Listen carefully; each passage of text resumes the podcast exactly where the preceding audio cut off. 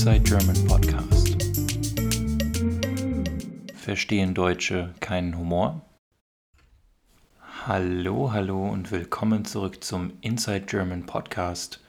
Heute leider mal wieder nach drei Wochen statt nach zwei.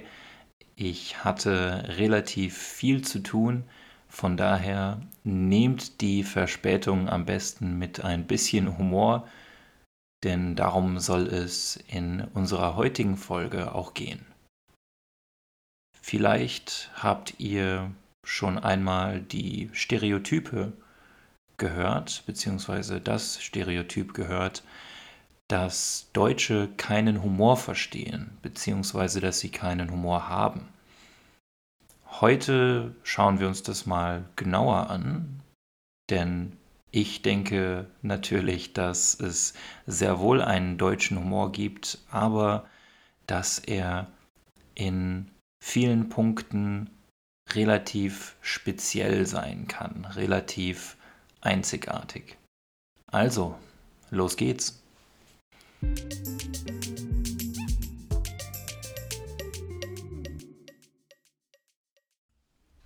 Einer der Hauptgründe, warum es diese Vorurteile, diese Stereotype überhaupt gibt, sind wohl die schon bekannten deutschen Tugenden, wie zum Beispiel Fleiß, Pünktlichkeit, aber auch Ernsthaftigkeit.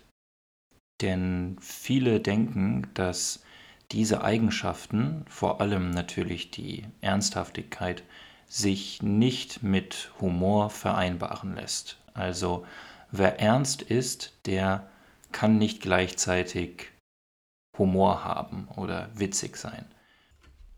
In Kombination mit dem deutschen Militarismus im Ersten und Zweiten Weltkrieg macht das natürlich keinen sehr witzigen Eindruck. Von daher kann ich sehr gut verstehen, warum es diese Meinung über Deutsche und ihren Humor im Ausland gibt. Es hat aber auch damit zu tun, dass sich der deutsche Humor oft nur sehr schlecht übersetzen lässt. Was meine ich damit genau? Naja, auf Deutsch gibt es sehr viele Wortspiele, sehr viele Wortwitze und diese Witze basieren meistens auf Besonderheiten der deutschen Sprache. Das heißt, diese Witze sind nur witzig, weil die deutsche Sprache eine bestimmte eigene Struktur hat, die auf anderen Sprachen eben nicht existiert. Diese Wortspiele oder Wortwitze, auf Englisch Pun genannt, werden in Deutsch auch als Flachwitze bezeichnet. Flachwitz deswegen, weil der Humor in diesen Witzen oft sehr flach, sehr platt ist, also ein sehr simpler Humor, ein sehr einfacher Humor. Ein Beispiel für einen solchen Flachwitz mit einem Wortspiel ist zum Beispiel der folgende. Treffen sich zwei Jäger beide tot. Vielleicht haben es einige von euch schon verstanden, für die anderen erkläre ich es noch einmal kurz. Und ja, ich weiß, dass Witze erklären die Witze nicht unbedingt witziger macht, aber da wir heute hier in einem Sprachpodcast sind, hoffe ich, ihr verzeiht es mir. Auf Deutsch hat das Wort treffen zwei Bedeutungen. Zum einen kann es bedeuten, dass man ein Ziel trifft, zum Beispiel wenn man mit einer Pistole schießt und man trifft, dann heißt es, die Kugel hat das Ziel erreicht. Auf der anderen Seite heißt Treffen aber auch das Treffen von Freunden zum Beispiel. Das bedeutet, wenn ich zu einem Freund zu Besuch bin, dann treffe ich meinen Freund. Und in diesem Witz hat man eben ein Wortspiel aus dieser Doppeldeutigkeit gemacht. Treffen sich zwei Jäger, Jäger, das sind die Personen, die im Wald Tiere jagen, Tiere schießen. Und man denkt natürlich erstmal unterbewusst, dass sich zwei Personen verabredet haben, dass sie sich treffen, um miteinander zu sprechen. Wenn man aber den Rest des Witzes liest, dann wird einem klar, dass die beiden Jäger auf sich geschossen haben. Und darin besteht auch der Witz. Der Großteil dieser Witze beruht also entweder darauf, dass Worte zwei verschiedene Bedeutungen haben, dass Worte gleich oder ähnlich geschrieben werden oder auch, dass Worte zusammengesetzt eine andere Bedeutung haben als getrennt, als einzeln. Und da ihr ja alle schon seit einiger Zeit Deutsch lernt, wisst ihr wahrscheinlich, wie viele komplizierte zusammengesetzte Worte es auf Deutsch gibt und was es daher für ein Potenzial an Flachwitzen in der deutschen Sprache gibt.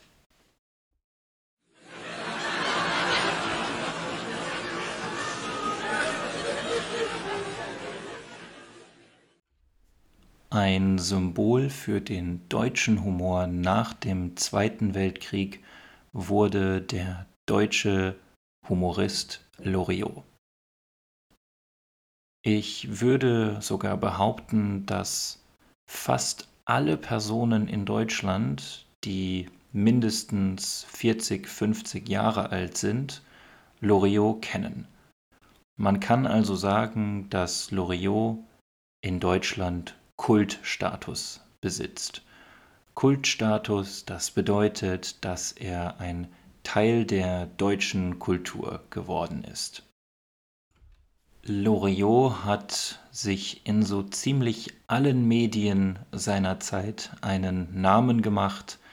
Er war nämlich zuerst Karikaturist, das heißt, er hat kleine Comics, wie man heute sagen würde, gezeichnet humoristische Comics, war aber auch Schauspieler, Regisseur, Moderator und so weiter. Das heißt, er ist bekannt durch seine Comics, seine Karikaturen zum einen, aber auch durch seine Theater- und Filmwerke zum anderen. Und an Loriots Humor ist so besonders, dass er in fast all seinen Kurzfilmen und in seinen Werken im Ganzen sehr, sehr ernst geblieben ist. Auf Deutsch sagt man auch, er hat keine Miene verzogen. Eine Miene verziehen, das bedeutet, dass man sein Gesicht seinen Gesichtsausdruck ändert. Wenn etwas zum Beispiel witzig ist, dann lacht man oder lächelt man und so weiter. Ein Merkmal, ein Markenzeichen Loriots war es also, in sehr, sehr witzigen und sehr komischen Situationen trotzdem ernst zu bleiben, was diese Situationen noch einmal witziger gemacht hat. Ich würde gerne einige Ausschnitte in diesem Podcast zeigen. Allerdings sind aus meiner persönlichen Sicht die besten Werke von Loriot vor allem im Fernsehen zu finden, also heute natürlich auf YouTube. Und sie dauern auch teilweise relativ lang. Das heißt, ich würde euch empfehlen, euch diese Werke, wenn euch das interessiert, einfach selbst anzuschauen, denn ohne Bild, das heißt ohne Video, sind sie nur halb so interessant und nur halb so witzig. Also, wenn ihr jetzt in diesem Moment einen Sketch von Loriot anschauen wollt, dann sucht ihn am besten auf YouTube man schreibt ihn L-O-R-I-O-T. Das heißt, wir haben an dieser Stelle auch noch kurz das Buchstabieren auf Deutsch geübt. Ihr werdet sehen, dass Loriot in seinen Kurzfilmen sehr viele alltägliche Situationen aufgreift und diese oft ein bisschen überspitzt. Überspitzt, das bedeutet, er übertreibt, er zeigt die Situationen ein bisschen stärker und farbiger, als sie eigentlich sind. Ich denke daher, dass viele von euch sich in diesen Szenen wiederfinden werden, also sich damit identifizieren können oder zumindest Personen in ihrem Umfeld haben, die diesen Szenen entsprechen. Also, wenn euch das interessiert, dann schaut am besten einfach mal rein.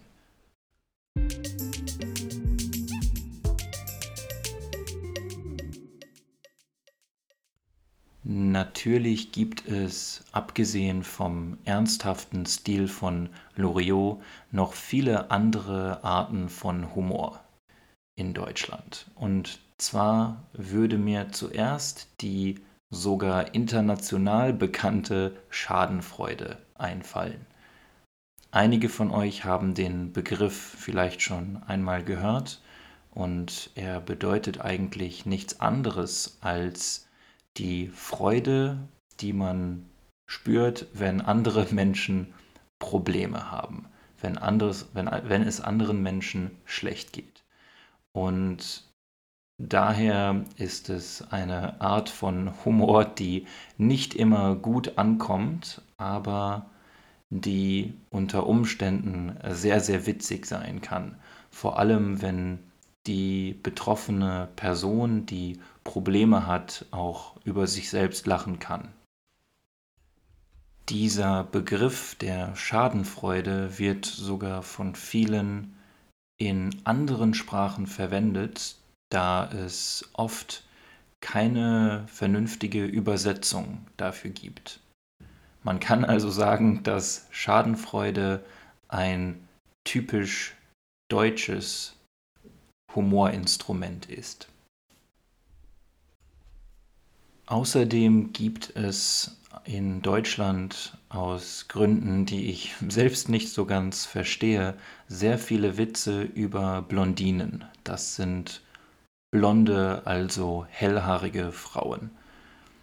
Diese Witze gehören auch definitiv zur Kategorie der Flachwitze, denn sie sind meistens sehr kurz und haben sehr simplen, zum Teil schon dummen Humor. Wenn euch das interessiert, könnt ihr im Internet auch Tausende davon finden.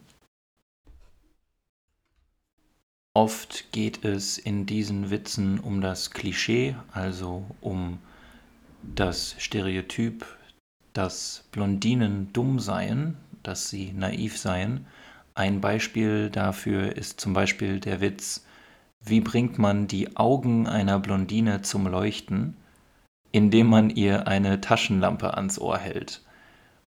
Ich hoffe, das habt ihr alle verstanden, denn darauf werde ich jetzt nicht weiter eingehen. Und euch ist sicher auch klar geworden, warum diese Witze in die Kategorie der Flachwitze fallen. Ganz kurz sei noch gesagt, dass es Blondinenwitze auch auf Englisch gibt und ich vermute auf vielen anderen Sprachen. Auf Deutsch gibt es davon aber wirklich eine Unmenge, also sehr viele. Von daher dürfen diese Witze hier nicht fehlen. Dann gibt es noch die Kategorie des Anti-Witzes. Ein Witz, der eigentlich keiner ist. Und Genauso verwirrend wie das klingt, genauso verwirrend sind auch die Witze. Denn diese basieren darauf, dass man bewusst einen unlogischen Witz erzählt und dass derjenige, der ihn hört, nicht versteht, was gemeint ist. Der bekannteste deutsche Anti-Witz ist wohl Nachts ist es kälter als draußen.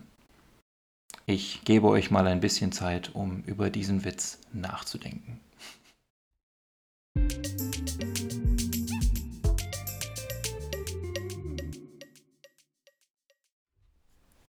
In vielen anderen Ländern gibt es auch in Deutschland eine blühende Satirekultur. Und ein wunderschöner Ausdruck dieser Satirekultur ist Karneval in Deutschland. Karneval kennt ihr vielleicht schon aus Venedig oder aus Brasilien.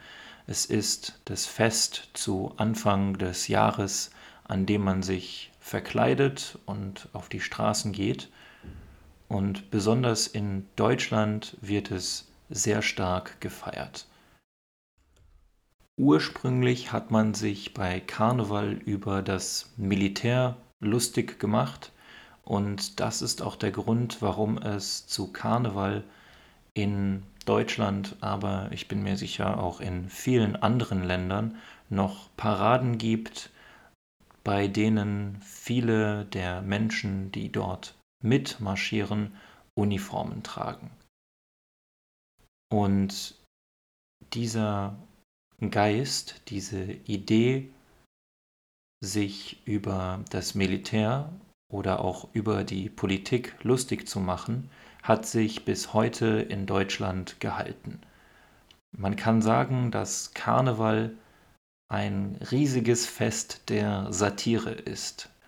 Wenn ihr mir das nicht glaubt, dann schaut euch einfach mal die Paraden in Düsseldorf oder in Köln an und achtet mal darauf, welche Wagen, also welche Automobile an diesen Zügen teilnehmen. Denn oft sieht man auf diesen Wagen satirische Karikaturen und so weiter. Auch die Kostüme, die viele Menschen an Karneval tragen, haben oft einen satirischen oder auch sarkastischen Charakter. Kostüme, das sind übrigens Verkleidungen, also Outfits, die man an normalen Tagen nicht tragen würde, sondern eben nur zu speziellen Anlässen, in speziellen Situationen, wie zum Beispiel während der Karnevalszeit. Man kann also sagen, dass auch die Satire, vor allem die politische und gesellschaftliche Satire, tief in der deutschen Kultur verankert sind. Ja, es gibt sogar eine deutsche Satirepartei, das heißt eine politische Partei, die nur gegründet wurde, um sich über Politiker in Deutschland lustig zu machen. Diese Partei heißt einfach nur die Partei. Also der Name an sich ist schon Satire. Und das Interessante hier ist, dass es sogar Abgeordnete im Europaparlament gibt, die der Partei angehören. Ja, ihr habt richtig gehört, im Europaparlament gibt es eine deutsche Satirepartei.